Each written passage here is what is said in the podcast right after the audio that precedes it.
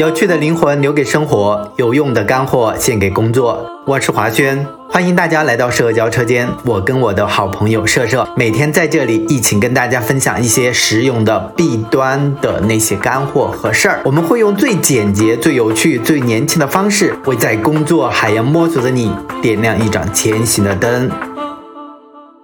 社交是门艺术，品牌是门技术，谈资是种内容，营销要有内涵。从品牌营销到新消费模式，再到元宇宙，当下最火的营销趋势，让您一网打尽，用最轻松的方式来解构复杂形态。欢迎做客本期的社交车间，我是品牌营销公司设计文化创始人社社。大家好，我是品牌探索人华轩。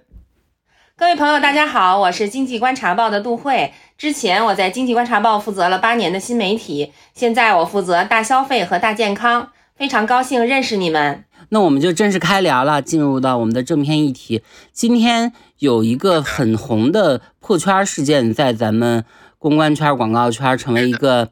一个非常震惊的消息啊，就是某四个圈的汽车品牌，就是奥迪了，它的那个小满的节气广告找的刘德华来拍摄。这个片子本来呢我还挺喜欢的，非常的儒雅，很中式文化审美这种。结果拍了以后呢，一下呢。就被人爆出来，抖音有一个叫满哥的人说这条片子去年的这个时候一模一样，一帧一帧的 copy 了他，所以这成了一个巨大的一个丑闻。然后奥迪呢也是责令他们的代理公司要反省和如何如何。但是说到这个，其实我特别想跟杜老师和华军来请教一下，你们觉得在这样的一个事件下，奥迪会受到什么样的影响啊？我先来说一下吧，我看到的。肯定奥迪会因此受到它原来塑造这么久的整个的品牌的就是高端感，它肯定是要受到一系列的影响。我们影影响的几点有什么？就是整个文案的抄袭会给它带来一除了主要的这个影响之外，我觉得还有一个次生的影响。次生的影响就是接下来大家脑子里一定会买奥迪的时候一定会想到，哎，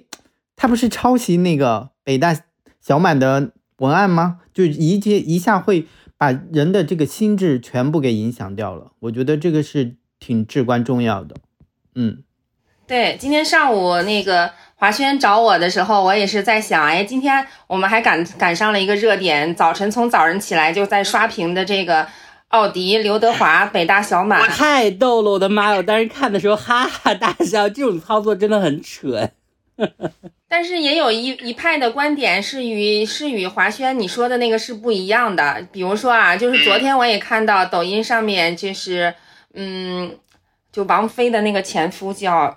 叫什么来着？李亚鹏。哦，对，李亚鹏，他现在也是用呃小满，他在那儿那个喊小满，我去过多少次的这个气象台，搜集了多少小满就是天气的信息。然后他也是，就是现在很多企业包括人都用节气。作为传播的时间点，对吧？然后奥迪肯定也是准备了很久，包括这次那个就是 M C Saatchi 的这家公司也是被扒的，呃，骂上了热搜，对吧？然后他这个 刚开始的时候，小满说，呃，你你用了一百多亿的流量，然后但是你是呃一个字都不差的，然后抄袭了我，然后我的那个文字和我的诗。然后他那二零一八年、一九年的这个这个全全部都举这个例子，然后对做了视频的对比。其实这个，嗯，我也在想，从另外一个维度上来看的话，嗯，你比如说现在已经都是电动车的时代了。嗯，前一段时间我一个朋友就他是也是原来也是一个外资公司的高管哈，然后呢他离婚以后现在五十岁五十多岁了，然后他买了一个就是那个。特斯拉，他就会说：“我说你为什么会把奥迪换掉去买特斯拉呢？”然后他会告诉我，他说给他带来了一种非常年轻的感觉。他觉得他开上这个车之后，他就年轻了二十岁。所以，我我也在想啊，就是很多的品牌它都在追求年轻化。然后你呃，虽然今天的这个没有涉及到年轻化的问题，但是。呃，这个嗯，被骂的这个这个事件，包括奥迪非常正面的、迅速的就回复了这个道歉信，这个流量和知名度是不是又把奥迪又重新推到了新的这个这个影响力和高度。包括这个北大小满，可能没有出这个事情的时候，很多人是不知道他的，对吧？也不了解他。但是呢，现在等于是他可能是，呃，我在百度上搜了一下，他是一个做教育的，做在线教育的，他也破圈了，对吧？所以就是这个东西，嗯，看从传播从传播的角度上看看，嗯，他不见，嗯，从不见得是一个，嗯，不好的坏事，对。但是就是从塞翁失马，对，从从。从奥迪和刘德华两个品牌的角度上，可能是品牌的这种损益是是是下降的，但是从流量的角度上，以及对奥迪的这个重新刷新和擦亮它的知名度的角度上，其实它也是受益的。包括北大小满的这个破圈儿等等，就是就我大概就说这么多吧。嗯，我我接着来说一下我的感受。就是我看到整个，呃，奥迪这个危机公关背后，其实它间接的在反映一个事情，就是整个的传统广告公司，它其实正在失去创造力，而且是走下坡路也是必然的。我觉得未来更多的、更多的是原创才是，就是我们这个行业的道德制高点。然后，奥迪整个处理的事件虽然很快，但是整个的。嗯，口碑反转还没有到达那个临界点。我看了整个微博的舆论方向啊，还有一些指数之类的，我觉得这个倒是给一些企业一个警示吧。就是，嗯，奥迪，你你如果换成是你，就是企业本身，它有没有办法去甄别？怎么甄别？因为太难了。这个视频是没有办法像百度哦，我查一下字查重它有没有？因为视频你没办法去搜索，也没办法检验。这个我就是你，如果是企业，就是文案给你，你能发现是抄的吗？也不一定。我觉得，第二个就出了事儿，你的声明能写成什么样？就是写成那个奥迪自己写了一个。我倒觉得，呃，如果是我，我还会进行一个另外的处理。我觉得除了声明的话，我是不是可以现在快速的运用一下区块链技术，或者是一些。呃，上链的技术就是像类似于 NFT，就是我所有的创意我都在链上，就是谁如果要抄袭了，我可以看到或者怎样的。你觉得你自己有创意的，你可以上链。我觉得奥迪是不是马上在这个期间做一个，嗯，对于广告行业原创联盟的保护，征集创意是吧？对，保护它，保护它是可以做到。为什么可以做到？因为现在很成熟的区块链技术就是可以做到，它不可以篡改。而且在这上面，你上链了之后，别人都都能看到。就我觉得，在一定的程度上是可以保护这个事情的。我觉得把它反过来做一下，就是类似操作，有点像，呃，郭敬明和庄宇就是写那个那个那个案子一样的。对你反过来，如果我是奥迪，我会反过来，我要成立一个联盟，我就是要保护这个行业，保护这个广告创意行业，让让广告。创意原创行业得到更快速的去发展，我我在这个行业做贡献，哎，我就承认我得到了这个教训，我也承大大方方承认我错误，接下来我要怎么去改正，而不是说去查呀什么之类的，我觉得可以更做好一点，往前走一步。嗯，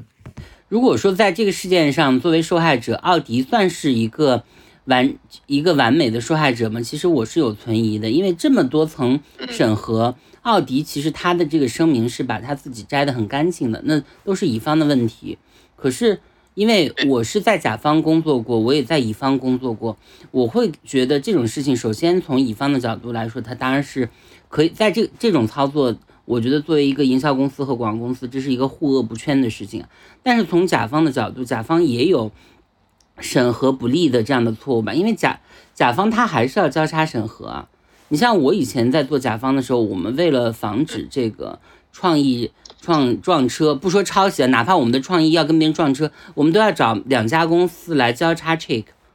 就这是一个很基础的操作。而且这次你想啊，就是那个文案，我相信你把那个视频里面的文案自己摘出来以后，你在抖音上搜一下或者怎么搜一下，是可以搜到那个满格的视频的。那为什么没有做过这个事？我觉得这个也要再谈一下。还有一个就是，我觉得这件事情真正意义上的受害者其实不是奥迪，而是刘德华。哎，因为刘德华在香港和在整个我们大中华地区的这个这个口碑是好到他是一个可以在香港特区去竞选，就是别人笑他，就香港特区如果要选出一个特首的话，只有刘德华才是这种毫无污点的。结果刘德华，你看他现在真的是，就是到了人生和职业的最后几程以后，结果反而翻车了，就是到了那个晚年有点晚节不保的意思。那你说他做错了什么吗？现在有人就是。在网上在喊啊，就是说让刘德华来道歉。那你觉得这个事情刘德华道歉？当然，从刘德华的角度，我觉得他肯定是会道歉的。但是有一个问题啊，这个事儿关他什么事儿啊？就他是很无辜的，这跟他有什么关系呢？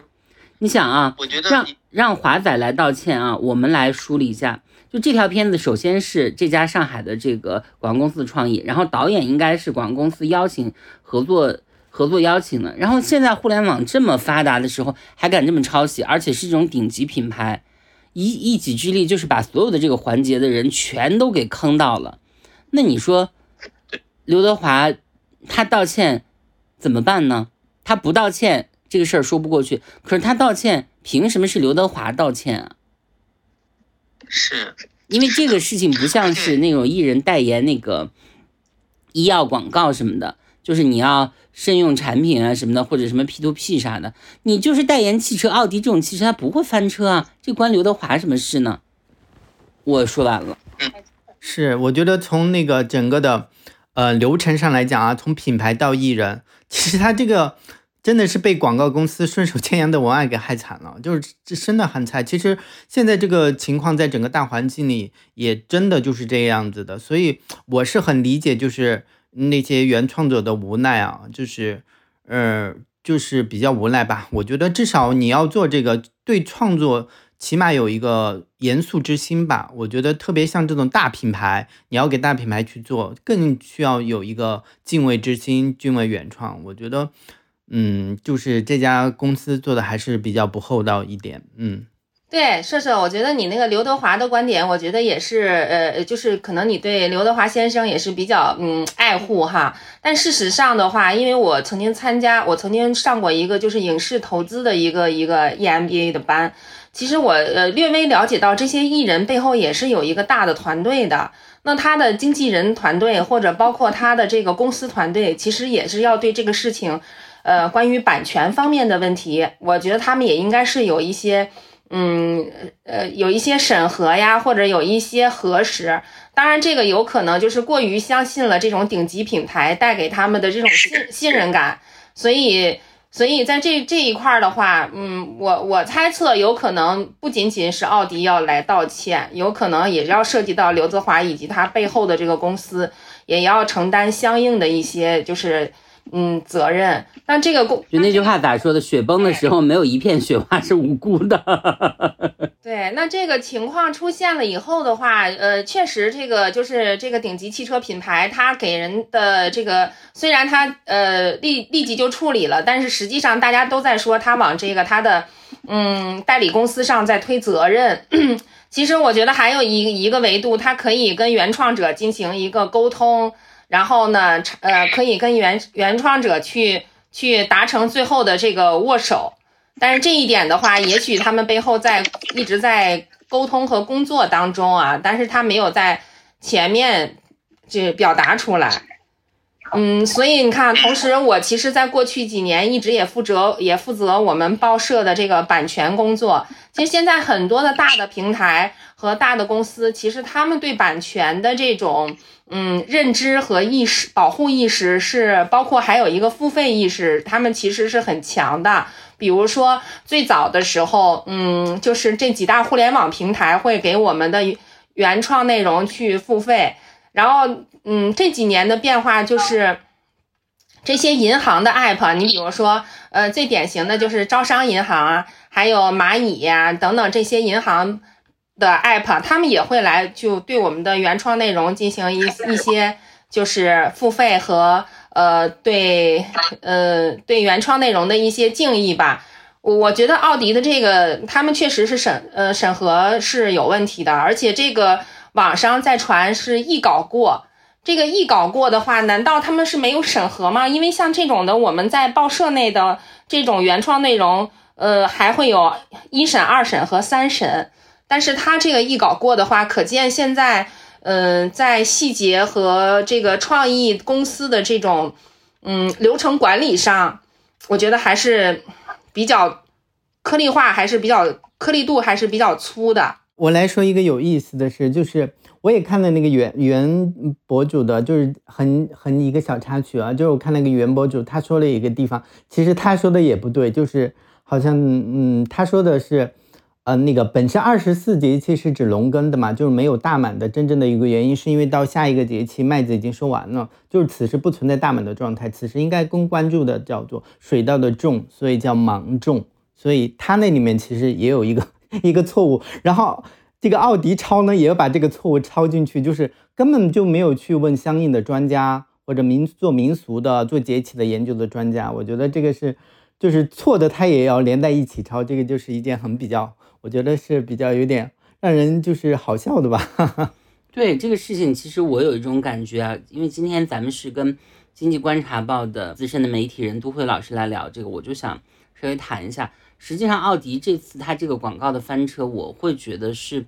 它当然是广告行业的一个衰亡，但是是广告行业随着媒体的衰落和消亡也在速朽的一个过程，因为。我们都知道，不管是营销也好，公关广告，实际上它都是有媒体属性的，这些都是跟媒体是属于共生体的内容。那在现在这个时代，传统媒体衰落，那这些行业它就是人家说一经落万物生，实际上确实是如此。就是这些行业在媒体衰落的时候，他们的位移也在下沉，大量了不起的这些创作者都已经出走了，结果现在就是。你能感觉到现在的这个广告和营销行业的最最好的那些创作者，跟曾经辉煌时期相比，肯定是有落差的，因为可能他们就去做互联网了，或者做金融了，那些就是距离钱比较近嘛。可是对于这些像奥迪这样的顶级品牌来说，他们实际上是依然有创意需求的。那只只能说是我营销公司找营，再找营销公司，再找创意公司，再找哪怕找创意热店。但是没有找到那些很厉害的，包括对自己的行业有匠人精神的这种精英型的这种从业者，所以这就是一个连续性的坍塌的过程。我是有这样的一个感觉。就为什么今天我们要来聊这个话题啊？就是咱们今天的这个议题是传统媒体到那个互联网时代的时候，这个媒体和品牌的这个一些很具体的变化。其实我觉得，就是时代变更的时候。所有的事情都在发生着位移和变化。那从今天刘德华奥迪广告翻车这个事情，我们就能得出这样的一个结论。而且，作为距离这个行业这么近的我们来说，我觉得切肤之痛是很明显的。我就特别想请杜老师来聊一下，就是在传统媒体比较好的那个年代，不同阶段的这个品牌操作的这种实力，然后还有就是进入到现在这种互联网已经三点零、四点零的这个时代。在这个时代的话，品牌操作的话，对于你们这种就是很厉害的主流媒体的角度来说，打法策略包括预算有什么区别呢？说起这个不同的变化，其实确实是变化是很大的。我是二零一三年四月十四号进入经济观察报的，那个时候的经济观察报，对，时间蛮长的，就非常专一啊。然后那个时候的嗯，经济观察报呢，它是当时是与二十一世纪经济报道。和这个中国经营报等等，在中国这个呃财财经财经杂志，在中国的这个那一个年代，然后是中国最顶级的这些财经，不能算顶级吧，不能说顶级，是中国呃最头部的这些财经媒体。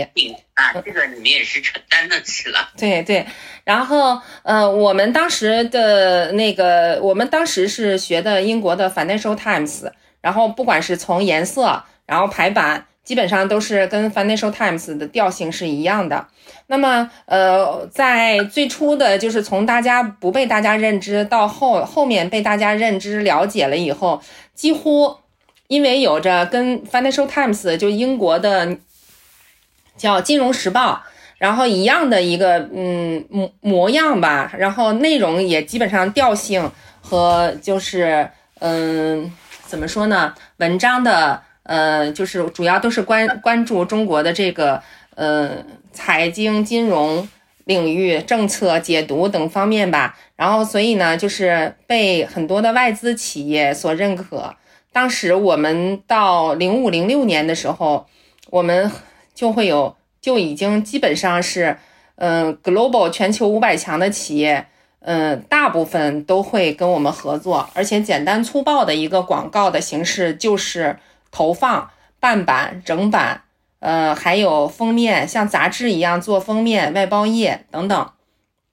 那个时候的话，我觉得，呃，那个年代的日子还是比较好过的，所以大家就纯粹是就是说投放广告的逻辑。可能最鼎盛的时期，我们比如说我们有，嗯，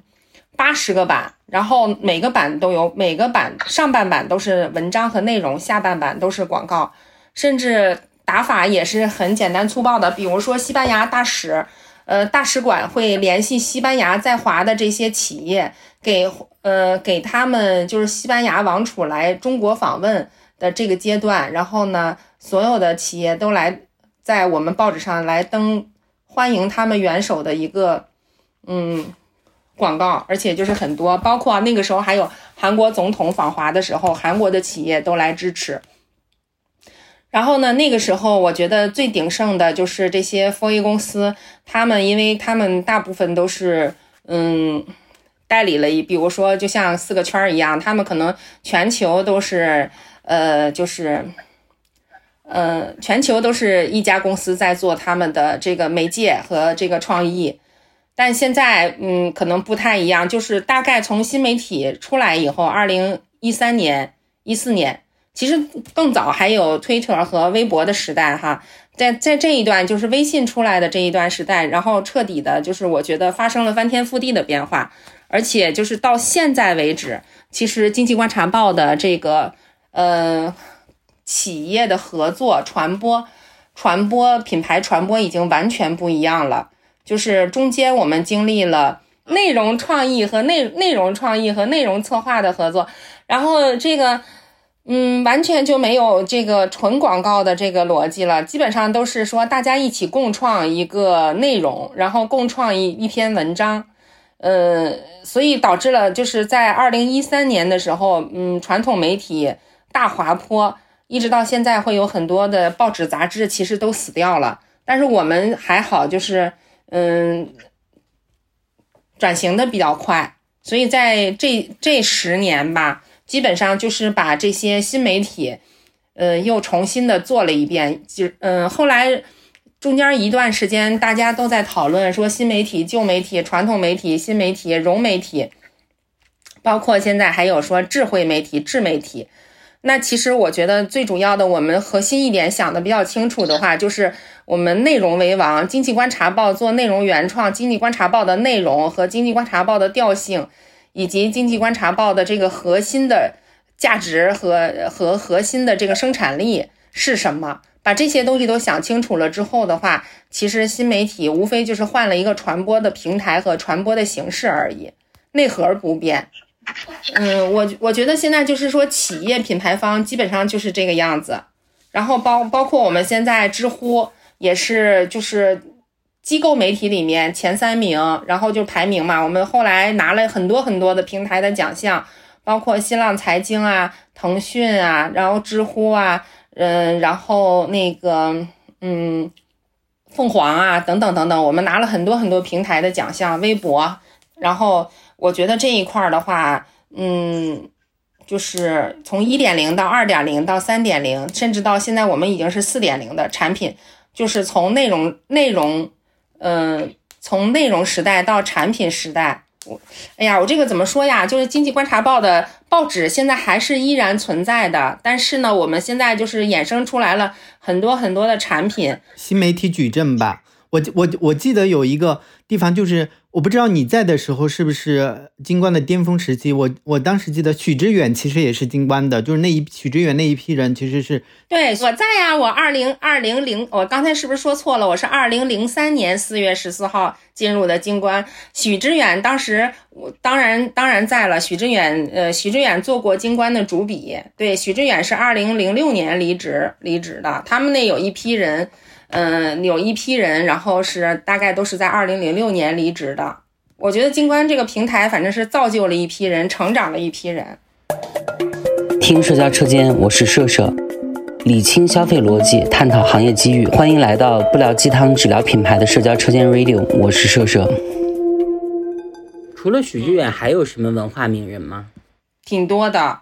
但是有很多人就是这个也这个也是平台比较神奇的地方。我我我我我我觉得有可能其他平台也是这样的话，就是成也是他，呃，就不能说败也是他吧，就是成就是在这儿的时候可能就成了，然后但是像许知远等于现在在做十三幺又起来了，对吧？就是还有其他其实有很多的呀，你比如说呃，在许知远同时代的有一个叫于薇的。然后他后来就是被张朝阳挖到搜狐做了总编辑，然后还有叫史岩，史岩的话现在做是大猫财经的创始人，还有还有一个比较有名的，在他们后面的小一点的叫李翔，现在是得到的 CEO。然后我们还有一个叫 Eric 黄，当时他是从二外毕业以后进来是帮史呃许知远做翻译的，然后后来呢跟着许知远两个人关系比较好，做了一段时间之后。呃，他也自己独立做记者，因为他英文比较好，所以他采访了很多 global 的高管。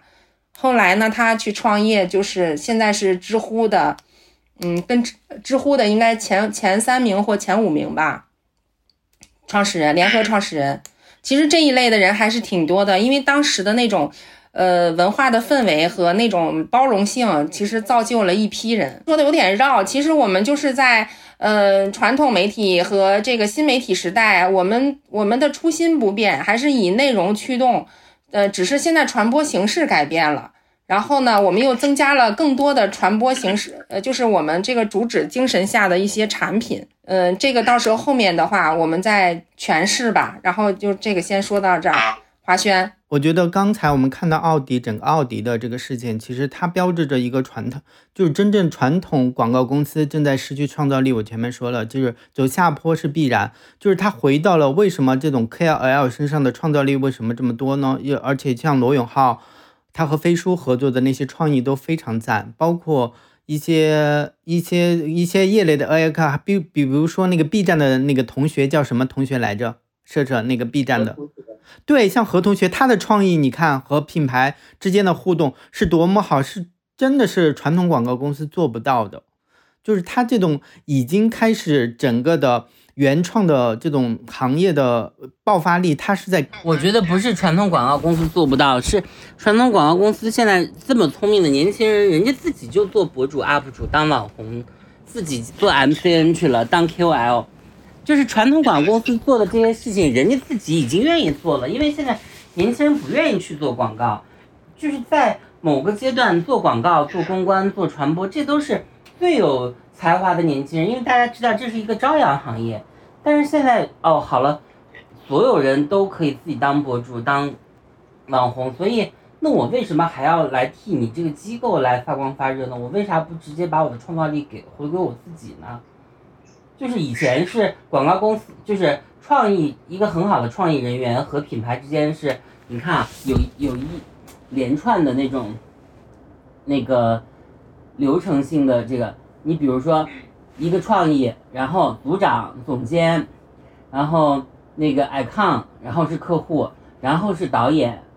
然后一路到艺人到啥啥啥，最后输出一个很好的片子。现在中间这些环节全没了，就是创意人员自己，他像何同学，他就我自己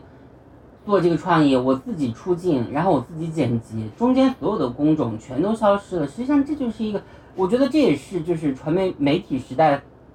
流变的一个非常显性的标志。嗯，是的。然后我接着说，就是整个奥迪处理这个事情，其实。它不算多出彩，也不算多好，它其实是道歉信，它是中规中矩的。这个中规中矩是什么意思呢？就是中等偏上，不减分，但是不够好。我觉得他接下来的动作删是肯定必须的，因为他要给北大哥道歉，这也是应该的。因为抄袭文案就是不配活着，这是基本的态度。而且我觉得他应该快速的去响应，就是能去给刘德华道歉，而且这个是。黄门中的加分项就是大批刘德华的粉丝会一定得到安抚。他在里面说了一个东西，我刚才看了一下，他说监管不力，审核不严，视频是由代理公司执行执行的，就是已经已经责成什么尽快处理啊，什么巴拉巴拉的一堆。但是我觉得我如果是公众的话，他这个意思说出来的就是什么意思呢？我错了，我自罚三杯，但主要是别人的错。如果我觉得他更有诚意的话，就应该换一个顺序。视频是由代理公司执行报备的，但是我们依然有监管不力的责任。这个巨大的错误要放在自己的身上，而且我觉得还有道歉性的顺序也要调整。首先应该是给北大满哥道歉，然后再给北刘德华带来困扰道歉，然后知识产权的问题要先给被抄袭者的那个。抄袭的受害者道歉嘛？因为北大满哥一定是要放在第一位的。我觉得现在嘛，奥迪也道歉了，视频一下了，事情就结束了吗？我觉得不会的，因为他会给人一个留下普通人脑子里会留下来一个东西，就是说哦，某一年奥迪广告抄袭了，上热搜了，大概我我会这么记得。然后我觉得现在奥迪是不是要进行一个就是处理，就是补钱买版权？如果他这样做了，我会觉得哦还是不错的。所以我说我我觉得我想奥迪啊，就是就是在处理这件事中，我觉得最重要的是别让别人觉得版权很很廉价，要觉得哦我们是尊重版权的，版权不不买版权，而且我觉得是也是一个很重要的事情嘛。你看啊，现在是在小满这个节气的时候，奥迪做了这个 campaign，然后有了抄袭行为。我要是他的话，我就把这个时间放在芒种或者夏至或者小暑大暑这样的时间，然后总是在一个节庆的时候找这个被抄袭的这个北大满哥，然后跟他来做一个 coverning。我觉得如果是这样的话，大家。你不能说是丧丧事喜办，但是至少是一个开放式的态度吧。对，而且我觉得接下来他还要做正面翻盘的话，只能靠车轮战，就是大量普遍广泛的正正面的一波一波的冲上去，才有可能稀释负面，才有可能让觉得单独的负面是偶发的，不是必然的。华轩说的特别好，我觉得其实奥迪它完全可以做得更好，而且它是有机会可以做得更好的，就是它。迅速的跟北大小满哥联系版权事宜，然后尊重知识、尊重原创、尊重版权。而且就是说，我看网友在说，嗯，他们在海南拍摄的这个，他们在海南拍摄的这个团队和和整个传播的这个费用，应该至少是呃一千个 W 以上。其实签给小满哥的版权费的话。他把这个，他把这个迅速的落实好，谈好了的话，其实对大家，让大家对这个品牌的认知和这个品牌的这个，嗯，知错就改的这个，会认为是比较好的一点，是提升品牌的。我刚才收到一个信息啊，就觉得这个事儿变成了一个罗生门，因为北大这个满哥说他是二零二一年的时候发了这个视频，在小满的时候，对吧？然后呢，刘德华是二零二二年的小满发了这个，但是有网友细心的挖掘，他的这段文案也并非是满满哥的独创性的原创、独特的原创，而是一七年有一个叫游林的网友写出来的。游林还配了一个图，二十四节气有小暑就有大暑，有小雪就有大雪，有小寒就有大寒，只有一个例外。就是只有小满而没有大满，用芒种代替大满，这正是我们老祖宗的智慧。人生凡事不能大满，只能一半且安。然后发现这个游离呢，也是抄袭了二零一六年的一个新浪博客，这个新浪博博客叫“今日小满，风吹麦浪的季节”。然后如果照这个言。照这个局势推演下去啊，大家你说会不会一直推演到纸媒杂志、古文古籍，然后追溯到那个龟壳兽骨上去的甲骨文？然后这个也很好笑，就这里面文案里面有他，就是北大满哥说他写的这个，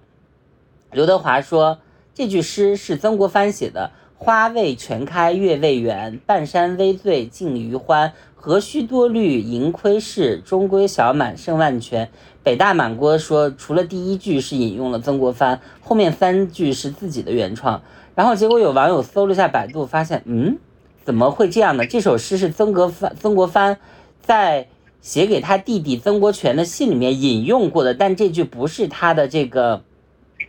原创。然后就有人考证这首诗呢是北宋的蔡襄写的。蔡襄呢是蔡京的小儿子，是一个书法家。然后说，也有说就是蔡襄就是蔡京。然后呢，因为他的名声不好呢，就这首诗变成了蔡襄。所以这个真的变成了一个抄袭套娃，就是一个抄一个，一个抄一个。我觉得这个比我们最近听到的这些、看到的这些电影什么的精彩多了。如果说像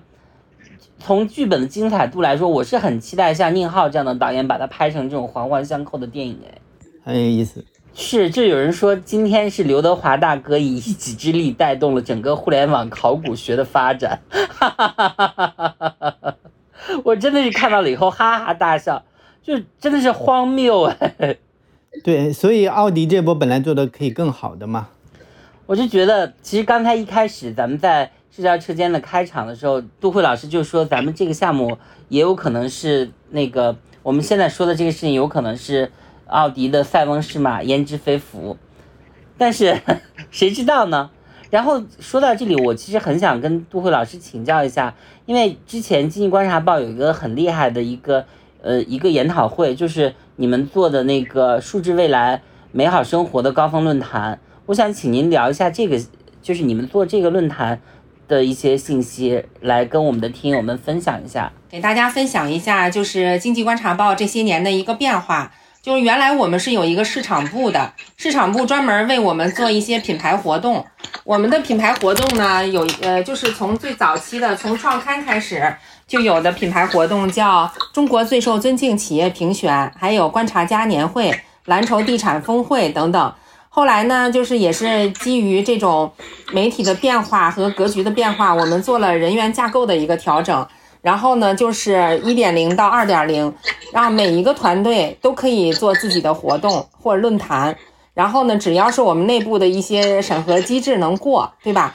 然后在这样的情况下，就从原来十个人一年只能做十场节目，现在就变成了我们最高峰的时候，二零一九年我们做了八十场论坛。所以您刚才说的数字未来的这个活动，是我们大消费，呃，事业部做的负责的一个消费类的一个年度论坛。这个不算，呃，就是不好意思，这个不能算是顶级活动啊。但是呢，在消费赛道上面，确实是我们的一个年度活动、年度论坛。然后，在这之前呢，我们还我们还做了这个新媒体的论坛。这就是刚才你说的那个，就是杰出的人才都去做自媒体了。其实当时我还策划了一个节目，叫呃，就是媒体创媒体创作者、媒体创业者。但是这个在我们内部评估的时候被封杀掉了，因为当时我呃策划的就是我每期采访一个内容原创者的一个创业者。其实呃我呃在新媒体的这个年度论坛，这个我已经做了八年了。就是新媒体内容创作者每年都会来一百到两百个的这个嘉宾，他们都是做内容原创的，而且基本上都是从传统媒体出来的。所以在这种情况下的话。嗯，其实我 当时积累了大量的这方面的人脉，呃，都是以财经为主，科技为辅，后面又衍生了这种嗯餐饮的，还有这个母婴的母婴类的餐饮类的。嗯，我想这个一个 一个星期做一期，一年做五十期，五十个呃，就是内容创作者，其实咱们的资源还是够的哈。但是也是基于，也是为什么我开始说我是打工人，就是老板不希望做这个，可能做完这个之后我就飞了，我也自己去做自媒体了，所以就这个就没有成。那个杜慧，我想问一下，就是你做，你经历了传统互联网整个时代的变迁，然后整个品牌或者企业他们的打法也是怎样的变化呢？有几种，包括他们的内容的变化又是一个什么样子的呢？然后怎么样传播才是有效的呢？你觉得现在？哎，你这个问题问的特别好啊！现在这个变化确实是很大，尤其是从这个一呃一九年、二零年、二零呃一一二零一九年和二零二零年就开始发生了巨大的变化。原来的话就是嗯，就是有一些科技互联网企业、科技企业，他们会去投放那个就是微信公众号、微博，然后后来呢，就这几年就这两年就变成了就是。叫我们叫四朵金花，他们就会去投抖音呀、B 站呀、小红书啊、知乎啊，所以我们这两年就就使劲的发力抖音和知乎。然后 B 站我们也做了，但是可能也是经济观察报的这个调性，在 B 站上想要融入它那个平台文化，还有一定的差距。所以就在这块儿的话，我们这个还是嗯不错的，就是我们知乎现在是确实是做到了大头部，前面一般的话只有两位，就是央视和那个人民。所以在这块儿的话，我是觉得。嗯，知乎这个跟我们为什么就是这么快的，就是我们做到了知乎的头部哈，就是也是跟知乎的这个高质量啊、高质量的内容啊，而且就是专业的内容啊和男性啊、男性用户呀，以及对一个专业问题的这个探讨，跟经济观察报的这个就是内容的调性是比较符合的。然后反而就是说，B 站、小红书啊，包括快手啊，我们现在就是也是在努力的去跟平台。达到一个就是，嗯，交叉点或者达到一个共共情点吧。但是在这一块儿的话，还需要努力。但是现在发现企业对这一块儿，包括还有最近最近一年的这个视频号，企业对这一块的需求变化还是比较大的。嗯，对。然后那个还有一个就是，我们这我们这几年的话一直在加强做这个微博，微博是，呃，也是做的也是一个就是。我们这几年一直在加强做我们的微博和微博矩阵，我们的官方微博和微博矩阵现在做的还都是不错的。然后企业也会用微博来带这个话题，就是企业也喜欢，就是用企业也喜欢用这个我们的官方微博做话题的一个首发，然后再用其他的 KOL 再去做话题的一个热搜的一个制造吧。这块儿。发现大家的需求量是比较大的。哎，他这个企业去做话题，他是，嗯，怎么去？为什么延伸到要去做话题这个事情呢？就是企业他是如何发现哦，我其实要去做话题，然后这个话话题传播效果，哎，我觉得还不错。他是怎么认知到这个了？然后你们去如何看待，呃，一个话题到产生到最后的结果，你们是如何去看待呢？其实，在这一块儿，在这一个部分的话，我们觉得就是，呃，我们的人还是偏传统的，就是从前期的策划到后期的结案，呃，可能呃，公关公司、广告公司叫前期的 plan 到后期的 post buy，在这一块儿的话，我们数据上其实是没有优势的，包括我们的策划是没有链路拉那么长，我们只是其中的一个参与者，然后他们可能会比如说。呃，反过来说啊，如果说这四个圈儿的这个事件是一个阴谋论的话，比如说，呃，唯一的受害者可能就是刘德华先生、小满和奥迪他们共同策划了这个被网友骂的骂上热搜的一个一个事件的话，其实也是至至少就是流量知名度和这个品牌度是上升的情况下。那像这种情况，他们就会，呃，做事件营销的时候，就会用到机构的这个官方的微博号去做一个话题的引导和首发，啊，然后呢，再去大家一起，可能是找其他的呃机构啊，或者是 KOL 啊，或者是让大家进行。大量的这个话题的探讨，一波一波的把这个话题推上热搜，我觉得这个可能是他们用机构媒体号的一个主要的功能吧。因为毕竟我们现在也是两千多万粉丝，嗯，还有这个机构的背书，对对对，那挺多，那就是要不断的要结合热点，你们去推这个话题是吧？它一般会有几种几种玩法啊，一种玩法就是首发，就是我还是说，因为我们是两千多万的一个。官媒的大 V 吧，所以他会，呃，用我们来做首发，然后还有就是用我们来跟大 V，用我们来跟其他的大 V 去互动，嗯，还有就是就是用我们来回复，这个在知乎上面会用的比较多，因为有很多，比如说像华为啊、像阿里啊这样的，他们玩，呃，互联网媒体、互联网媒体玩的比较好的，玩科，呃，这种科技公司。喜欢就是比如说做提问呀、回答呀、互动啊，然后再跟再跟企业在的官微再互相艾特呀什么的，就是做一些联动。其实这个玩法，我觉得也是现在看起来可能对于那个四朵金花来说的话，也是一个传统的玩法了。以下观点谁都不代表，我仅以我对品牌营销的一点浅薄认知，给你的无聊生活带来点无聊。大家好，这里是社交车间，我是华娟。嗯，就是还有就是现在你们你也一直在关关心这些新消费，你觉得什么样的才算是新的消费、新的产物呢？关于就是新消费的话，怎么定义？其实百度上有很多的。定义方式哈，但是我们这边现在一直在研究和探讨的就是年轻人和年轻化，那这个定义就比较多了，比如说 Z 世代呀，这个从二零二零年就有很多提出来 Z 世代，包括后浪 B 站的后浪，对吧？然后呢，这块我们经济观察报现在也在做一个叫中国 Z 品牌，中国 Z 品牌的话，就是也是想做，就是 Z 世代的。年轻人年轻化的一些企业的一些报道，我们会成为一个大的一个专题。然后呢，也是很多人都想占领住年轻人的市场。嗯，在这一块儿的话，我们将重新的定义这个 Z Z 品牌是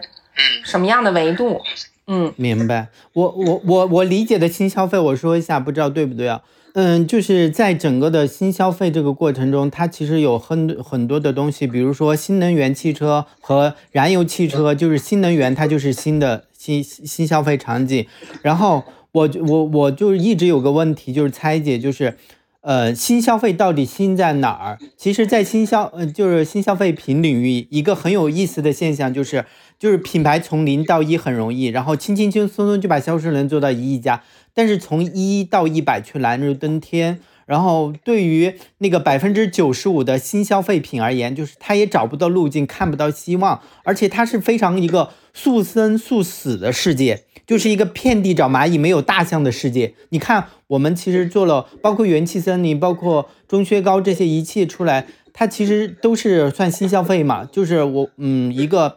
一个现象就是。遍地的都是蚂蚁，但是就是没有大象的世界，到至今都没有。它没有中国没有一家像可口可乐，没有一家像那个百事可乐这样的一一个公司。然后我觉得是不是，嗯，它我们的有一些东西是可以去优化的，比如说我们可以去不再像以前一样的，我们更多的是用用更多的新的方式，就是创新的模式去产生新的物种，比如说像像那个抖音。它就是或者用抖音、微博，用大数据和算法去改造传统行业，就是更多的用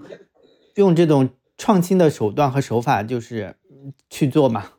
嗯，我觉得第有三点啊，第一点就是单向通道和双向通道，然后点状品牌和网状品牌，然后还有一个就是最重要的是采买流量和生发流量的区别。嗯，就比如说王老吉和六个核桃。这就是像这种依赖大品牌战略的企业，很难在今天成功，就是很难，几乎就是没有了。后期就出来，除了元气森林，就是我刚才说的一个新的一个一个一个一个东西。然后我我是想在说，这些一切新消费在改变，这些定位也在改变。然后你作为嗯传媒行业的这么从从业这么久的人，你觉得他们的分配或者他们的打法应该会？变成一个什么样子呢？他们应该怎么去打才能更有效呢？华轩，你刚才说的特别好啊！你说的那个正好就是，呃，我们认知到的，就是在这个数字化到来的时候，所有的行业都值得重做一遍。那么也就是说，对所有的消费消费产品都值得重做一遍。可能就是老老瓶装新酒，还有一个就是新创的品牌，像你刚才说的钟薛高啊，钟薛高的林胜我们也认识啊，钟薛高啊。江小白啊，这一些的，他们其实都是新创的品牌，然后他们他们嗯，其实这两个也都是这个七零后的就是中年大叔做的品牌，对吧？然后但是呢，他们就是被 Z 时代被被这些年轻人所喜爱，那么就是所谓的这个新消费，嗯，它新在哪里？它可能是品牌是新的，产品是新的，包装是新的。然后就是传播渠道是新的，种草是新的，对吧？但是它的那个产品的内核和它的这个生呃供应链，呃这些东西我不知道它是不是啊。但是包括它是加了数字化，所以就是刚才社社说的这个叫说我们的活动特别好，叫数字未来，对，就是加了数字化之后的这些消费行业，也也都值得再把它，呃，就是提升一遍。所以你刚才的那个最后的那个问题，我这边因为有点听不清，就你最后的那个问题，能再说一遍吗？就是如果就是企业认为自己是新消费品，那么它到底新在哪儿呢？我觉得这个是仁者见仁，智者见智哈。每个人对于这个新的定义是不一样的。你比如说，昨天我们在讨论中国 Z 品牌这个专题的时候，然后我们报我们单位的同事就有。呃，两个年轻人就会说啊，你们现在在用什么样的洗发水？然后呢，立刻呢，有一个营销部门的一个女生就提出来说，嗯，我发现最近宝洁和联合利华他们的洗发水好像年轻人都不用了。我们就在问，那你们用什么样的那个洗发水呢？说我们在抖音上现在特别热的、特别火的一个洗发水是可以去头皮屑的。然后呢，现在就是后来呢，就问现场的，我们大概有十几个人的头脑风暴会哈，然后就问现场的，他们谁在用？几乎是这些九五后都知道这个去头皮屑的这个洗发水，它可能没有什么品牌，但是它那个视频，包括它的内容。包括它的那个图像做的极为夸张，就是所以大家都愿意花二十块钱去试一下。我觉得这也是就是在行业里面做了一些新，但是你说的刚刚你说的这些没有像嗯可口可乐这样的大品牌，我觉得它是需要时间去积淀的。那这那通过时间或者通过这个一波又一波的年轻人和他怎么去把他的这个。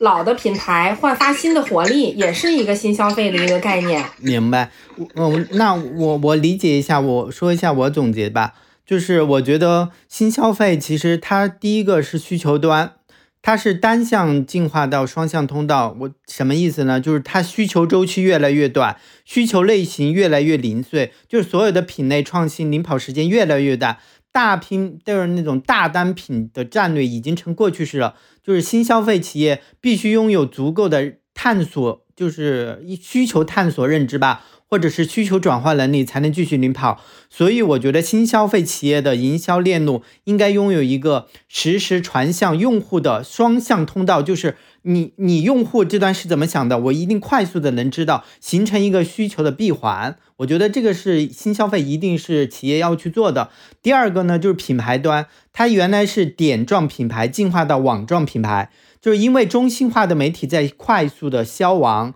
就是所有所有的媒体都向着千人千面进化，就是品牌已经没有能力霸占用户心智，只能想办法连接消费者。就品牌的有效资产不能是一个点，它必须是一张网，这张网能够配不同的媒体环境，延产出千人千面的创意内容。我觉得是需要这个。然后还有一个，我觉得是什么呢？就是流量端的采买流量。应该进化成生发流量，不单单是简单的采买，因为大数据和算法支配了媒体。当我们想拥有流量，不仅需要钱，还需要引导算法的影子。这个影子就是内容，就是一切流量想得到算法的分配，就要依靠大量的内容。新消费品的公司想要单纯的卖货公司过渡到内容，就是他要想方设法从单纯的卖货公司过渡到内容生产公司。就是我其实一直呃很很很想说的一个观点，就是新消费品之所以能成为新消费品，一定是驱动增长的方式和传统消费方式一定是不同的。新消费品如果没有找到新的增长驱动方式，其他的新只是一个表象。就是所有我我们就是就是看到企业都在说一句话，他说所有的消费品都值得再做一遍。这句话听起来很机械，但是没有人告诉你。用什么方法再做一遍？似乎很少人去想这个问题。从传统媒体时代到现在各种的多媒体时代，就是你觉得企业或者品牌怎么去和这些产生一个很紧密的咬合？就是除了我刚才说的啊，就是从点状品牌呃呃点状的品牌进化为网状的这种品牌以外，它还有怎么样去打造更好的这个内容呢？因为。以后的公司不单纯是卖货公司嘛，它应该过渡到内容生内容生产公司，只有这样才能才能做好算法的影子。算法的影子就是内容。我是想问的是，内容企业如何去做好这个内容？有一个现象哈，就是企业它不会，它现在跟我们媒体之间是，呃，不再简单粗暴的，就是把它的广告投放给我们。然后我们来执行，而是大家一起来头脑风暴来共创，然后这样的话就是根据不同的媒体的类型的特点，然后产生不同的原创的内容。在这一块儿的话，企业也是比较尊重原创的内容，所以说这是一种类型。还有一种类型的话，就是呃刚才说的，我们一起去做话题，然后去做社会化营社会化的这种互动。然后另外一个就是在经济观察报这一块儿的话，我们现在还做了一个叫金观 App，这个是京观传媒做的一个京观 App。下面的话，我们现在也加了，因为现在就是大家，呃，嗯，因为现在就是说经济观察报还是一个传统媒体，对吧？但是虽然我们进化到一点零、二点零、三点零、四点零，四点零是什么呢？就是我们自己内部定义的叫去中心化。然后呢？嗯，但是呢，真正的到大家现在玩的这种品效合一的这种的逻辑，可能都不会出现在跟我们这样的媒体合作。可能我们更多的是说跟企业一起做共创了之后，帮助企业去定义，帮助企业在在这个市场上，或者是在行业里面，或者是在嗯，就是嗯赛道上去做定义。那可能他们对我们的需求更多的是这个。但是我们也在努力的去找更多的结合点，比如说我们也在做直播，做直播带货，然后包括还有现在我前一段时间跟一个呃做抖音的一个人在聊，说现在已经不是品效合一了，而是品效销合一，就是他们不仅是帮企业去做呃数字化的这种投放，更多的他们是在帮企业去搭建一个官方的店。然后帮企业去做直播，帮企业帮企业去做销售，而现在疫情之下，大家这个日子都不好过的情况下，可能能够帮助企业来带货，来来进行品销销合一，可能将来也是一个嗯更具有竞争力的一种生存方式吧。我觉得是。其实我想举几个例子啊，就是最早我们做《我是歌手》的时候，当时是立白嘛，然后。立白，我觉得他们就是很会做营销的。当时呢，嗯，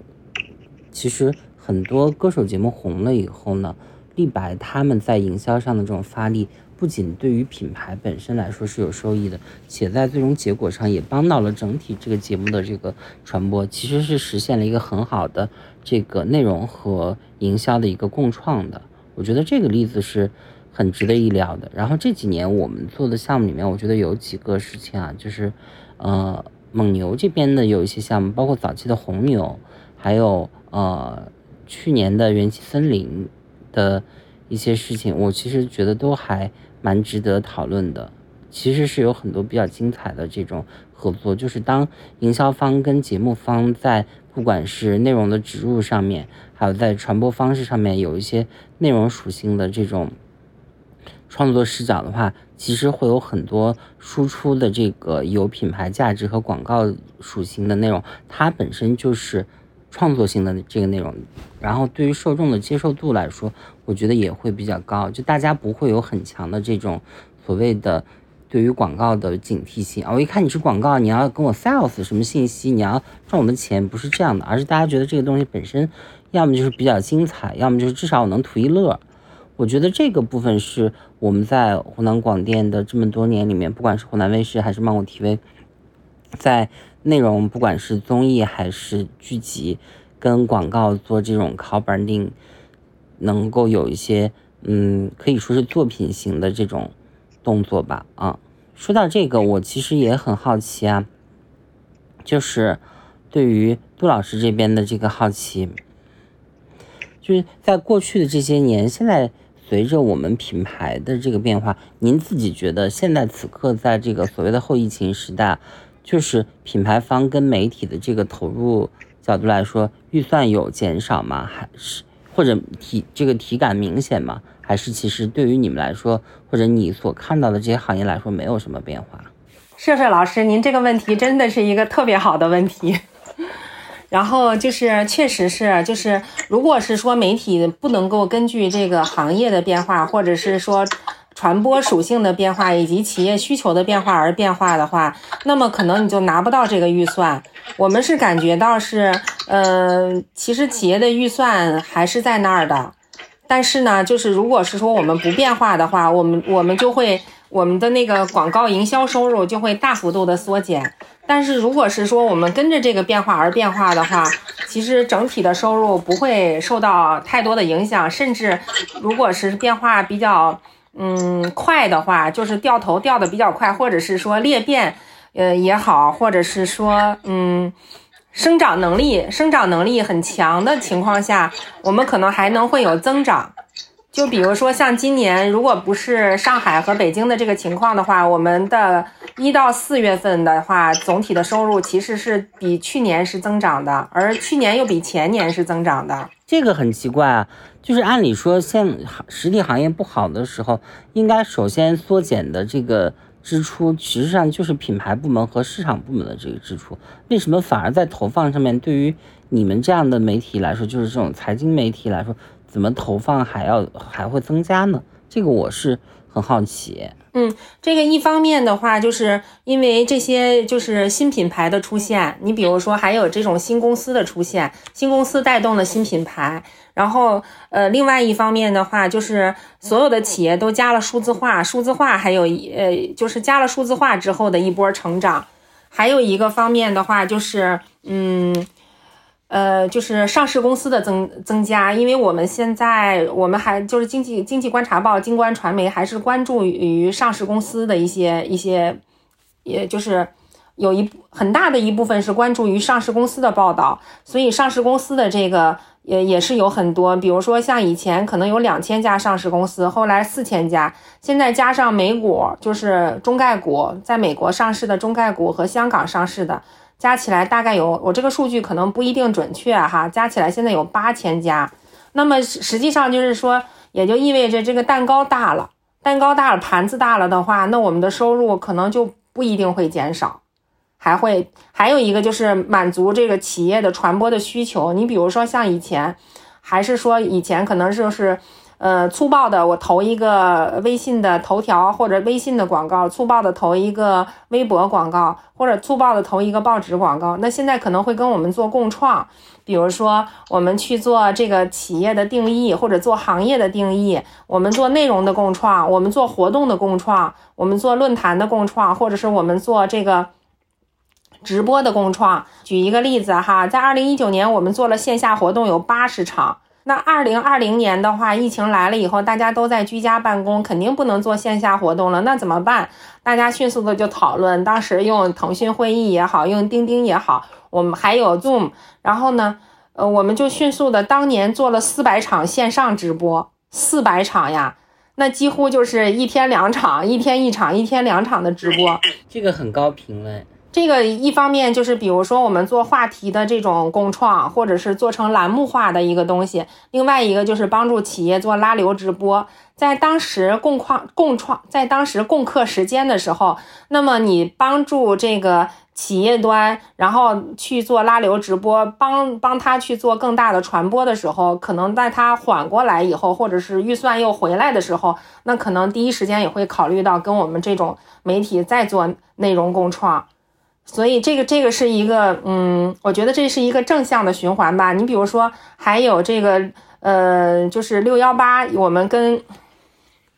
去年的六幺八，我们跟那个就是呃某一个企业做的这种内容的共创，就是他要扶持他的这些新国货的品牌，在我们这边，我们就采访了他的，他给提供的十个品牌当中的四个。然后最后提炼话题，提炼了一个内容呢。最后就是在采访的四个小企业主里面，然后其中的有一个呢，就是嗯，变成了我们做的短视频，加上我们的图文，加上我们的呃社会化媒体传播之后，在抖音、在抖音和在微博上，就是获得了很大的流量。最后微博还顶上了热搜。它是一个什么样的话题呢？当时就是。呃，很多男孩子都喜欢买这个潮玩的这个球鞋。然后因为这一块我不是很擅长啊，可能他们还有炒鞋，因为年轻人觉得呃都。炒这个炒那个都没机会了嘛，可能他们就炒鞋。然后有两个九零后炒鞋，这个真的能赚到钱，就是匪夷所思。因为我有认识的朋友在某这种就这种潮流鞋品店工作，他日常的，就是比如说像今天我们录制是周日啊，他日常的爱好就是去扫街，看见了有价值的，不管什么码，全扫下来。哇，那这个。呃，也是有他自己的这种价值和这种获得感的哈。然后我们这个采访的这两个九零后的小伙子呢，他就是做炒鞋这个赛道的这个，呃，供呃这个这个链条上的其中的一个生意，就是做这些炒鞋者的这些鞋盒。然后他那个鞋盒呢，可能加了科技的东西，卖的也比较贵。他就是一个月的话，单月能卖到一千个 W。我想起一个事儿啊，就是。以前我们小时候听说那个旧金山淘金热的时候，淘金的人呢有没有赚上钱我不知道啊，但是那个卖牛仔裤的人都是赚上钱了。其实这是一个道理嘛。对对对对，你说的特别对，这个就是它一个逻辑嘛。所以就是他们，嗯，我们的那个内容就非常有反差哈。两个九零后小伙创业做鞋盒，月入千万，再加上文字，再加上视频，然后当时就是。呃，在社媒社社社交媒体上就形成了这种传播的一个话题性，所以就拱上了热搜。所以那企业呢，对我们这种这定义能力和这种原创共创的这种能力，他们就觉得，嗯，就是呃，像经济观察报或者是我们的京关的传媒的这种团队，他还是有这种能力的。那么就像今，尤其是去年到今年做这种呃的特别多。所以在这一块儿的话，我现在发现就是它的那个，嗯，企业的那个需求点它是不一样的，它是根据不同的媒体或者是自媒体，它会，呃，它会有不同的需求。而这个像这种内容，呃，挖掘、提炼和，呃，在定义的这种能力，可能也只有像我们这一类的媒体会有，或者自媒体里面会头部的一些。本身他自己就是做内容出身的人，会有这种能力。对这个我是很认同的，因为实际上内容所谓深度媒体，它的这个内容的这个护城河是非常深的。很多人都说，哎，我也可以做自媒体，我也可以靠我卖广告呗，总比我如何如何要强。但是，就是就报道这件事情，挖掘内容的这个门槛是极高的。对，是的。所以现在基本上就就是有很多企业都是。用这种能力来跟我们合作，而这种能力的话，嗯，就不是一个单纯的投放的，它是要进行内容策划、头脑风暴、前期的大量的沟通。而这一块做的最好的，我不知道在这儿能不能说，这一块我认为做的最好的就是新事项，他们其实做内容挖掘和内容原创的能力特别强。我之我是今年嗯三月份吧去过他们公司，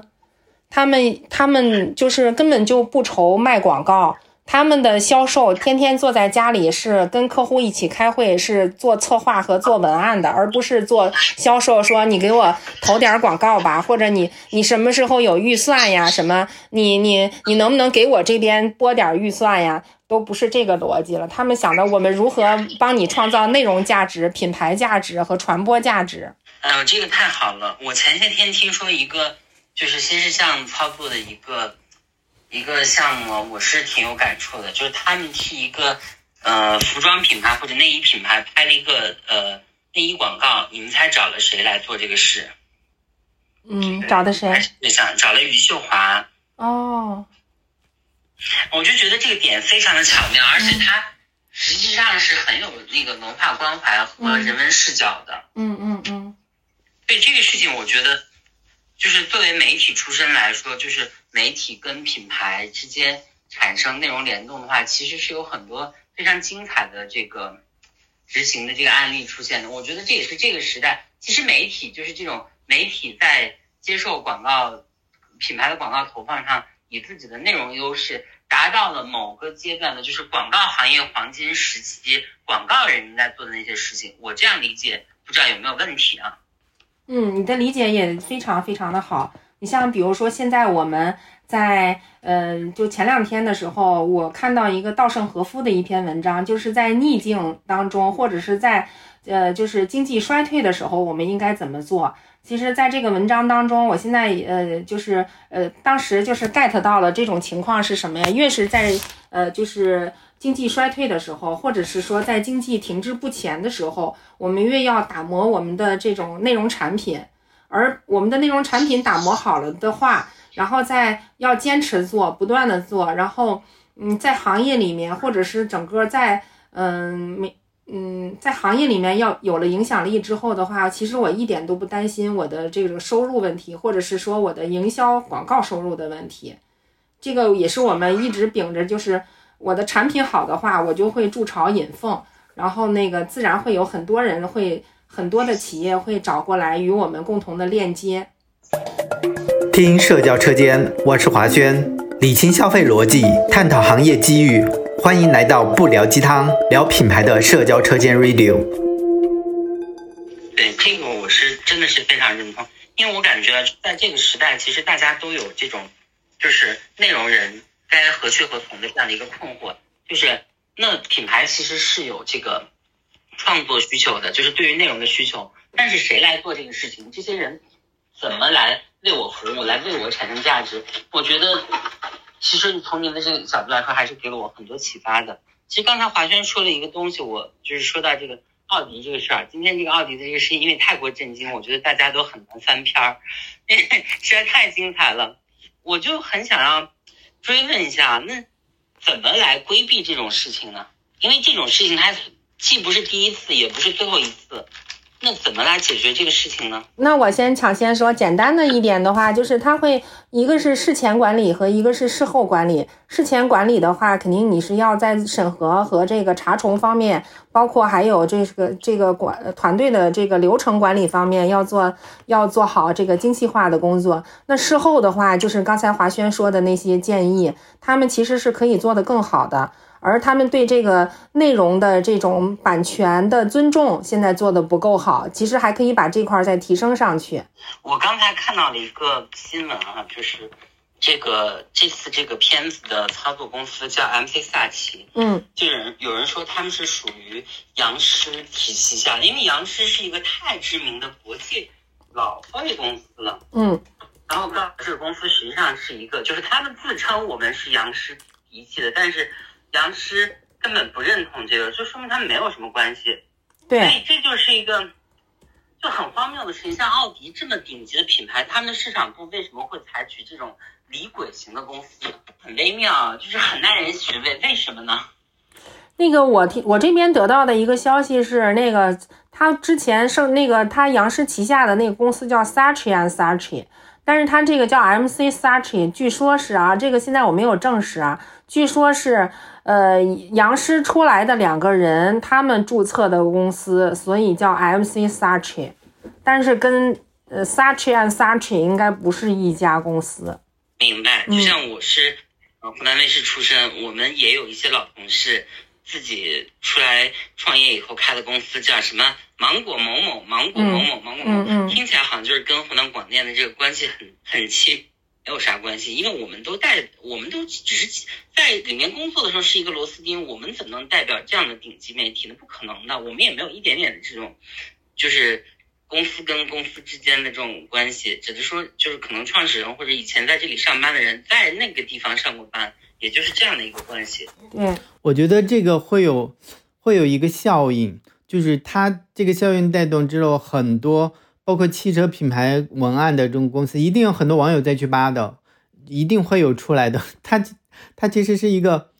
一个一个连锁反应吧。我刚才看到就是一个出来一个连锁反应，所以我觉得除了管理制度，还有就是后续处理，我觉得还有一个很好的 idea 去解决现在这个问题。什么问题呢？就是我每一个创意出来，我公示。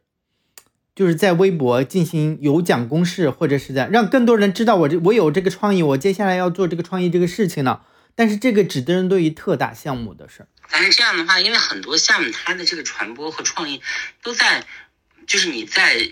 上线之前其实是保密的。因为我也有我的这个行业竞对啊，我把我的这个创意知道了以后，万一别人先用类似创意呢？呃，这公司本来就采用你的创意之后，你需要一个噱头的东西，把这个创意一些文案放出来，但是你不不具体呈现什么，我用什么的样的形式去呈现我的创意？不是，我觉得这我其实我觉得这种操作方式会有一些风险，风险在于，比如说我是一个品牌，我明明是要出一个大招的，所以我有一个创意，然后我事前我就已经。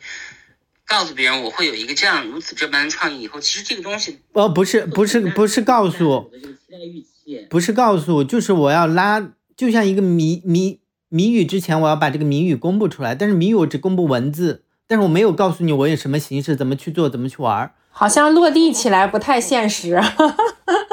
我觉得这个我真的是觉得这个是一个很好的想象，这一个很好和很有公益价值的事情，但是就是以我们对于行业。操作者的这个操守和这个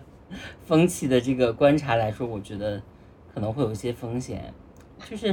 其实今天我们讨论，我们原本啊，咱们这一期的这个播客是讨论的议题是什么呢？就是我们想要聊一下传统媒体到这个互联网时代以后的这个主流媒体在品牌和经营上的这个流变的这个过程。但没想到刚好赶到了一个这么大的一个。真的，我觉得这是一个巨大的行业事件，它不不仅仅是说丑闻了，它就是一个太值得聚焦的东西了。因为感觉每一个环节啊，就是有点像全员恶人的那种感觉，每一个环节都有错。我是有这样的一个感知。然后刚才我听杜慧老师提到了，就是有几个比较好的点啊，我其实刚才也有也挺有兴趣的，就是刚才您说的这个，你们每年做的这个。美好生活高峰论坛，这个其实我觉得像这样的这个活动是应该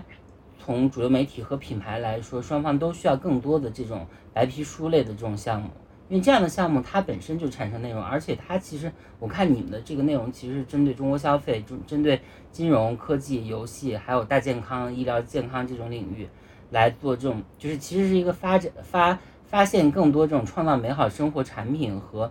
服务的这种以生活方式和生活美学为主来发起的这个，我觉得在这样的一个框架下，带着情感来做情感的温度来做这样的这种 to B 行业论坛，其实是未来也许是一个大趋势，而且也很符合现在对于 to B 行业来说的一个刚需。对，现在我们也是想在这个行业，在这个赛道里面，就是为为这些新消费企业做一些事情吧，因为可以看到我们坚持的这四年做的这些。很多企业其实，呃，老瓶装新酒，或者是说老的品牌加数字化，或者加更多的新的创意出来的这个，可能还是偏少。更多的我们去扶植了一些新的创业企业，新的创业企业，嗯，在这种新的嗯时代下，其实虽然可能有的拿了融资，但是他们活的还是很不容易。所以在这块儿的话，我们也是就是支持在 Z 时代，或者是支持在这种。嗯，就是新的环境下出来的这些新的品牌，得以帮助他们扶扶扶他们一把，让他们更快的长大起来吧。也是就是基于这么一些简单的想法，嗯嗯，那我觉得您说的这个特别好。其实现在对于很多新兴的创业企业来说，比如说他进入到了一个新消费赛道，或者是进入到了一个大健康赛道。就他只会做他那个部分的事情，但是就品牌角度来说，其实是很困惑的。就是我虽然是做了这个行业的事情，但是其实我没有入行，我我距离这个行业没有什么关系。我觉得对于您刚才说的这个事情来说，是真的可以帮助这种新兴企业来进入到他所在的这种赛道。其实这也是这种峰会型的白皮书它的这个价值吧，就是把行业的人拉拉到一起，让尽快让更多这种。行业的新成新成员来进入拿到我们这个行业的一个门票，我觉得这个也是一个很重要的价值。对，哎，再说回来，我现在打开电脑看到我的这个微博啊，这个盛世长城的公关也出来，因为早晨在呃，就是早晨七八点钟我看到这个的时候，我也转发了一条，我说是否可以证明是传统传统 Four A 的衰落？早晨看到小满的视频。盛世长城文案都不改一下吗？然后就有一堆网友在我这个下面评论，然后还有一个他们可能是来自于他们的公关，给我贴了一个盛世长城中国在十二点十一分发的一个，就是推文说，MC Sachi 上司广告不是杨石旗下的，就是这件事情真的现在已经很很大了。然后还有几个人在下面评论说，为什么你都不查一下什么的？就是我觉得这个也很精彩，就是，嗯，那谁来证伪呢？就是我我明白他们的这个意思，但是我同时从您的角度来说，我也想替您来说句话。那你已经叫 MC Sachi 了，那你就相当于，比如说我我自己，我是一个骗子，或者我有这种坑蒙拐骗嫌疑，我出身于湖南卫视，我开一个公司就叫什么呃芒果设计。谁知道我不是真的？而且我确实在湖南卫视上过班，大家都会觉得好像是不是湖南卫视给我注资了？实际上没有啊。我身边诸如此类的事情真的不胜枚举，谁来证伪呢？没有人来证伪啊。那对于这种大品牌来说，我觉得这个也是一个。我我在从法律和那个公司注册层面，不知道就是像像他们这样的话，是不是能注册？这个后缀是这么这么的一样的话。嗯，在工商注册上面就随便就让他过了吗？我看到的芒果某某这种，就是很多不是湖南广电出身的，真的这种，就是在组织架构下的公司起到这样名字，没有人来管你，因为你怎么能说芒果是谁的这个专属呢？从那个商标法来说，就是大家都在打这个擦边球，我就觉得很有意思哎。好吧，那我们 ending 吧。天呐，这是我们近期一个较为生硬的 ending，好吧，我们 ending 吧。就像我前两天在微博上有一个下属问他老板说：“老板，我们是公关部，然后有记者想要采访，我们怎么处理呢？”然后这个总监就跟他的这个下属说：“那我们婉拒了吧。”然后他这个同事直接发了信息给这个记者说：“嗯，我们婉拒了。”啊，我觉得在这个新消费赛道有一个点，我们今天没有讨论啊，我就想问一下，就是为什么这些新，就是来自于嗯，为什么这些来自于浙江啊，就是包邮区的这些呃，就是新消费品牌。他们很注重市场，很注重这个呃内容化营呃内内容的社会化营销，很注重种草，但是却不注重品牌公关呢？就我这边接触到了几个企业，发现都是这个问题，就是呃有一个企业来找我们来沟通，然后呢我说你有公关吗？他说我有。然后我有四个公关，后来我说你这个四个公关是呃做什么的呢？说他们平时就负责这个呃小红书和抖音上面的一些内容的分发运营。可是这个在我们的认知当中，这个并不是公关，对吧？对对对，他们更注重的是流量，就好像我说的变现。我不是刚才提了一个问题吗？叫引子，引子是什么？引子其实更多的一个是内容，一个是你的品牌。也就是这些小品小公司，他反而不注重这个，他觉得哦，就这个其实帮帮我带来不了现实此时此刻流量的一个变现，但是他的生意，你你自己公司你要你要去定位啊，你的公司是做十年二十年，还是你就做此时此刻几年，然后再来去去说的。我觉得他们有有一个这个很奇怪的现象，是因为这个起的，因为他没没有这个意识和这个闲。他们意识不到这个对他的好处到底是什么。我跟你说为什么会这样？因为很多企业的这个创始人真的都是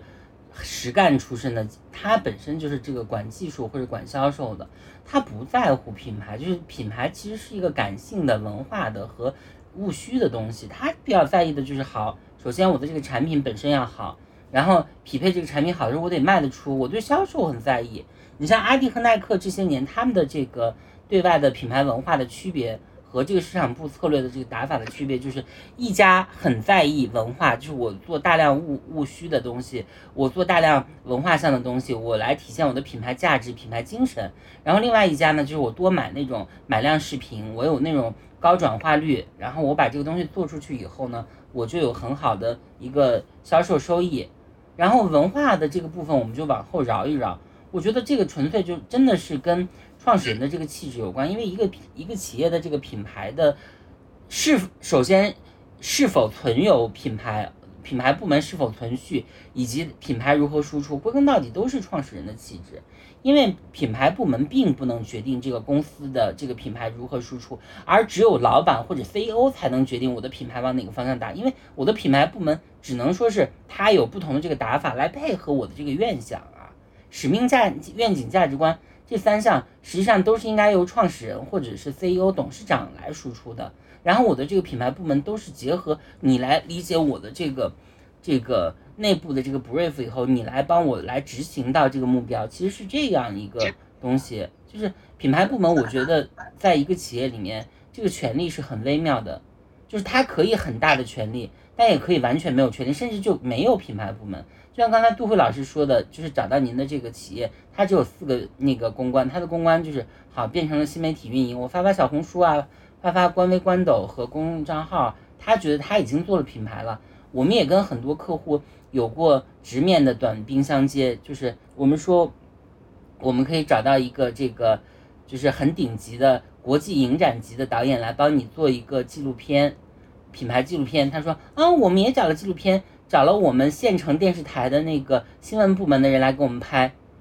你遇到这时候，你都不知道你该如何跟他对话，因为我们都知道这两者的区别。从内容输出的这个美学角度来说，和影像意义上来说，它区别很大。但你如何来自证呢？就是根本打无法打起精神来说明这两者的区别，因为感觉真的是您跟聪明人吵架，不跟糊涂蛋说话，真的是这样。也有可能就是说，他前期先要解决他的销售。销售和销售问题，所谓的生存问题和发展问题，等他到了一定阶段之后，他才需要他的呃品牌的美誉度，或者是所谓的他的公关传播的这种呃这种角度上的一些一些问题。可是我发现现在就是有一些企业，比如说像呃 Ubras，Ubras 现在是内衣当中表现非常好的，对吧？这几年靠着直播一下起来的，而它的创始人我也研究过，是从。爱慕这个公司里面的一个创新部门，然后离职自己创业做的这个，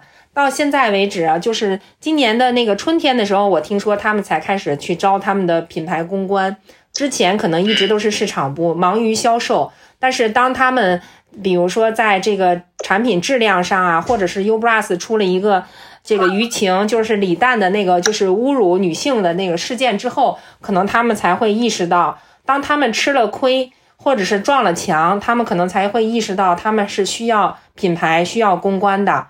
而不是一个纯市场投放或者 digital 方面的一个数字化营销的一一一些人员。我觉得那个事件，因为就是李诞的那个广告翻车事件，其实我也有关注啊。我当时有一个感觉，就是实际上在做的时候，从艺人的角度，当然他也有这个监管。就是不利，或者是这个没有及时反馈、发现问题的这个角度，但是更多的时候，真的就是一个，就是从甲方的角度来说，其实他们是被乙乙方的创意给绑架了。我会有这样的一个感觉。你想，李诞难道他不真，他不愿意，他会愿意惹这样的事情？他肯定不愿意啊。从品牌的角度来说，他们是应该有一个。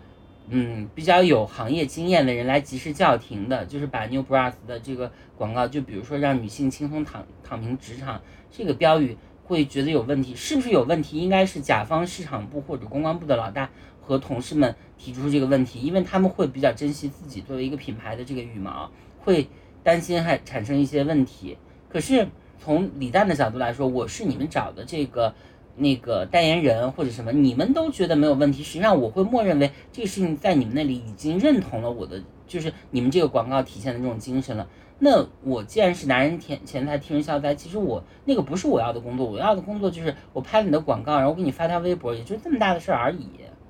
最后这个事件就很严重啊，就是非常不良的这种社会影响，就是觉得这是一个很糟糕的这个侮辱女性的这个广告。但其实从我们现在从第三方的视角来说，我觉得李诞是挺倒霉的，他很无辜哎，然后客户也挺倒霉的，因为他们是一个新品牌，就像您刚刚说，他就很快这几年就发展起来，但是在发展这个过程中，他们就是重产品嘛，然后重产品、重销售，实际上品牌的这个部分是没有深挖它的。但是品牌是什么呢？品牌就是一个企业的面子，那你这个人输出的面子，实际上就是你的使命、愿景、价值观，那这样的。这么重要的一个事情，没有一个跟这件事重要程度匹配的这个足够专业的人和部门来解决这个问题，我觉得这个是很可怕的。其实这也应该给现在很多企业主来打一个，真的是警钟要长鸣哎。我觉得一家创业公司其实就两件事情，一个是品牌，一个是产品，加起来就是战略。千万不要说什么产品为王，大家都说可口可乐的配方很厉害，但是对不起，可口可乐的配方没有那么厉害，而且雀巢的速溶咖啡就是那袋粉末也没有那么厉害。耐克厉害的也不是它的服装设计，更不是它的服装面料，他们守住市场靠的就是品牌。也不是说产品不重要，品牌和产品正确的关系是发现市场需求，做大品牌，然后就通过产品完成好需求去承接。我觉得是这样一个逻辑。对，就是品牌它真的在这个时代太重要了，你知道吗？李诞代言了那个内衣品牌以后，刚才我们说的这个内衣品牌以后，后来这个广告翻车，结果他因为发了这个微博，好像还被罚了钱，就很惨。就是你觉得怎么会有这种事呢？他们就是这种企业，就是如果。如果有长期的宣传或者品牌的建立啊，经常你会看到有客户是自己找上门来的。你会发现以前没有意识到市场需求都会出现。你如果不向不宣传自己，不向不对外探索，就是永远不知道哪些是你自己的市场，你永远不知道。而当一个就是极强动力的高端。用户找上门来的话，你就可能获得极高额的报酬。这些是怎么来的？这些就是你的品牌的溢价给你带来的，你你宣传带来的。对我是很认同华轩你的这个观点的。你像那个 Ubras，它的这个广告一开始找一个男的脱口秀。演员来代言女性内衣，其实这个事情是一个很有很激进的、很有实验性的动作。如果说处理的好的话，而且说实话，我个人是非常喜欢李诞的，我非常非常喜欢李诞。我觉得李诞是一个，就是专业能力也很好，也很有慈悲心。然后，嗯哦，我对他就可以说一百句好话，就可以写一篇那个 万言书。我真的非常喜欢他，所以他做这个内衣广告的时候，我一开始听说这件事，我觉得这件事挺酷的，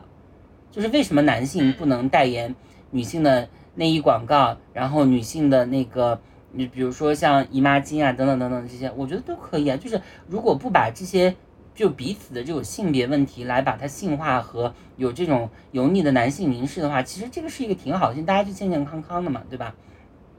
可是，在执行的时候，说让女性轻松躺赢职场，我觉得这个就是有很多把女性物化的部分。不尊重的部分，这个其实就是明明是一个很好的一个创作，一真的是一个我觉得是一个跨时代的一个创作之举，就像当年木村拓哉代言那个知名的口红一样，就全亚洲的人都在买啊，都所有的人都疯狂。我觉得这个事情本身它很酷的，但是你在操作的时候你就变这个动作就变形了，谁来保证这个动作不变形？实际上乙方根本保证不了，因为乙方解决不了甲方的痛苦。不是说我把这个事儿哈，我跟乙方签了一个合同以后，这事儿你就乙方你就定了，我做收结果就行了。那乙方不会为你的结果负责哎，只有甲方才会为自己的结果负责。那归根到底，这个事儿还是由甲方来定。所以我觉得，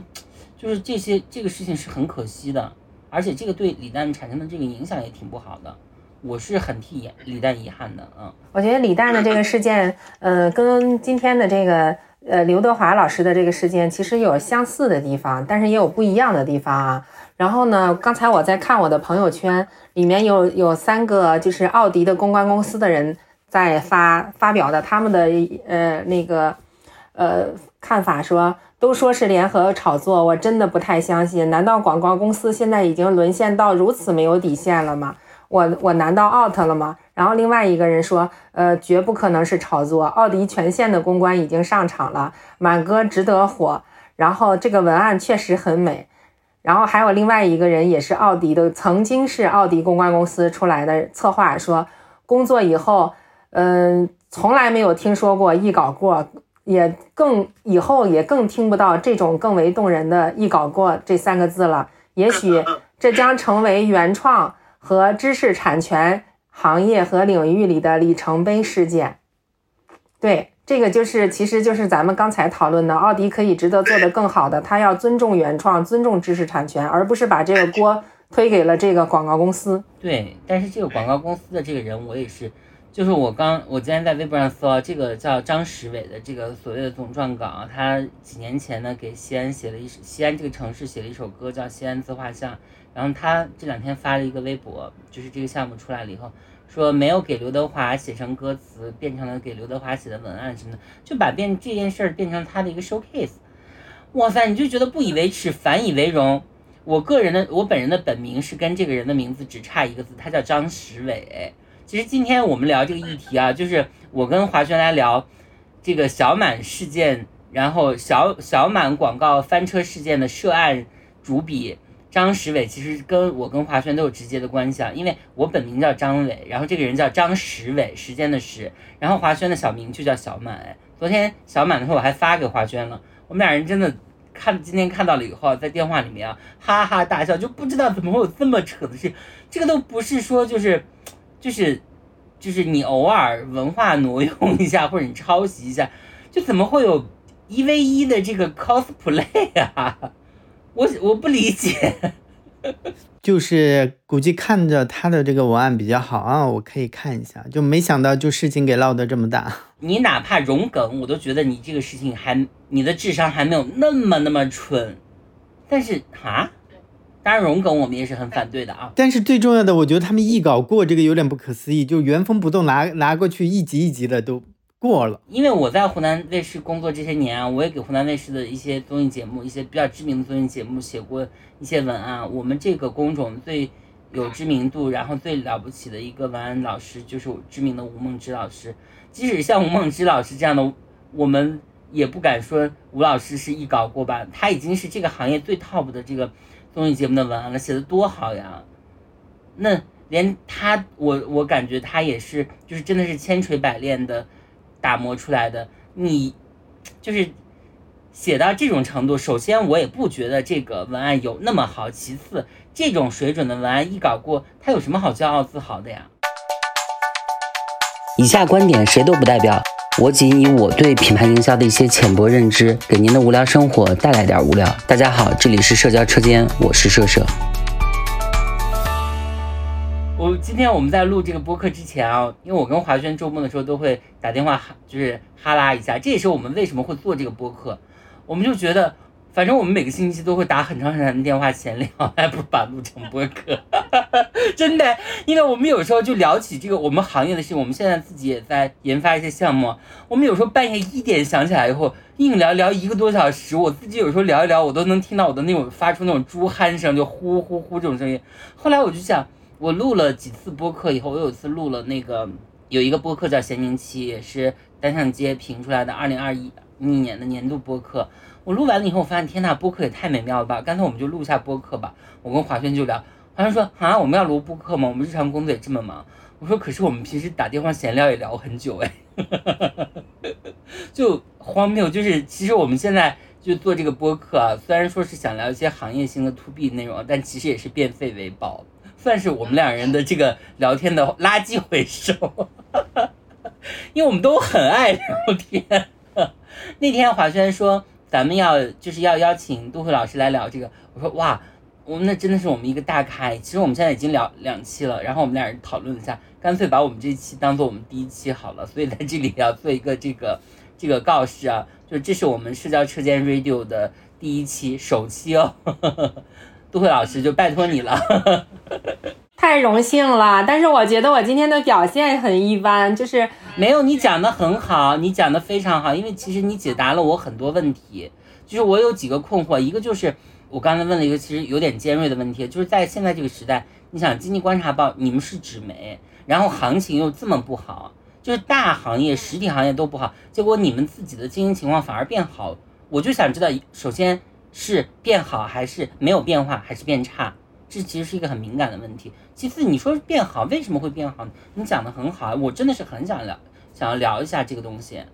这个也是，我也以为就是说大家还都不错的情况下，但是没有想到哈，就是今年一月份的时候，有一个以前腾讯的一个市场的一个 M，后来他离职了。然后有他来约我吃饭的时候，他说他是他后来他他可能也是在大平，咱们就闲聊啊，他可能是在大平台干的时间长了之后，他呃对自己的认知可能不是很，就是他的认他对自己的认知和社会对他的认知可能产生了偏差，就出来创业了。我懂，我非常懂，我非常懂，因为我在湖南卫视工作了十几年，我刚出来的时候，我觉得天哪，我在。电视台的时候，你看我有这么多的资源，这么多的媒体朋友，就出来了以后，就很多人我发信给人家就已读不回。就是我后来学会了一句话，叫莫将莫贪天功为己为。就是你在你参与过很厉害的项目，不是因为你厉害，而是因为那个项目和那个平台本身厉害。我非常懂你说的这个。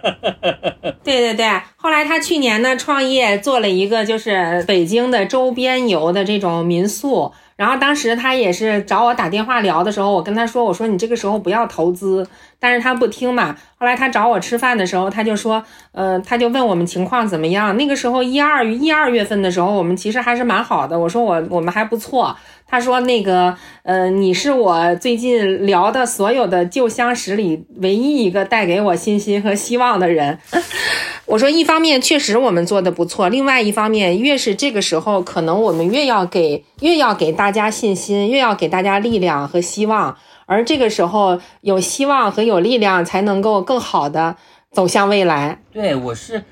非常认同您这个观点的。我觉得现在行情确实不好。可是行情不好的时候，我越要往前拼一拼。我不仅不能躺平，因为有一些企业就是今年行情不好，那我是不是要缩减人数？我要裁员，然后我要把自己的这个企业放在一个极小的一个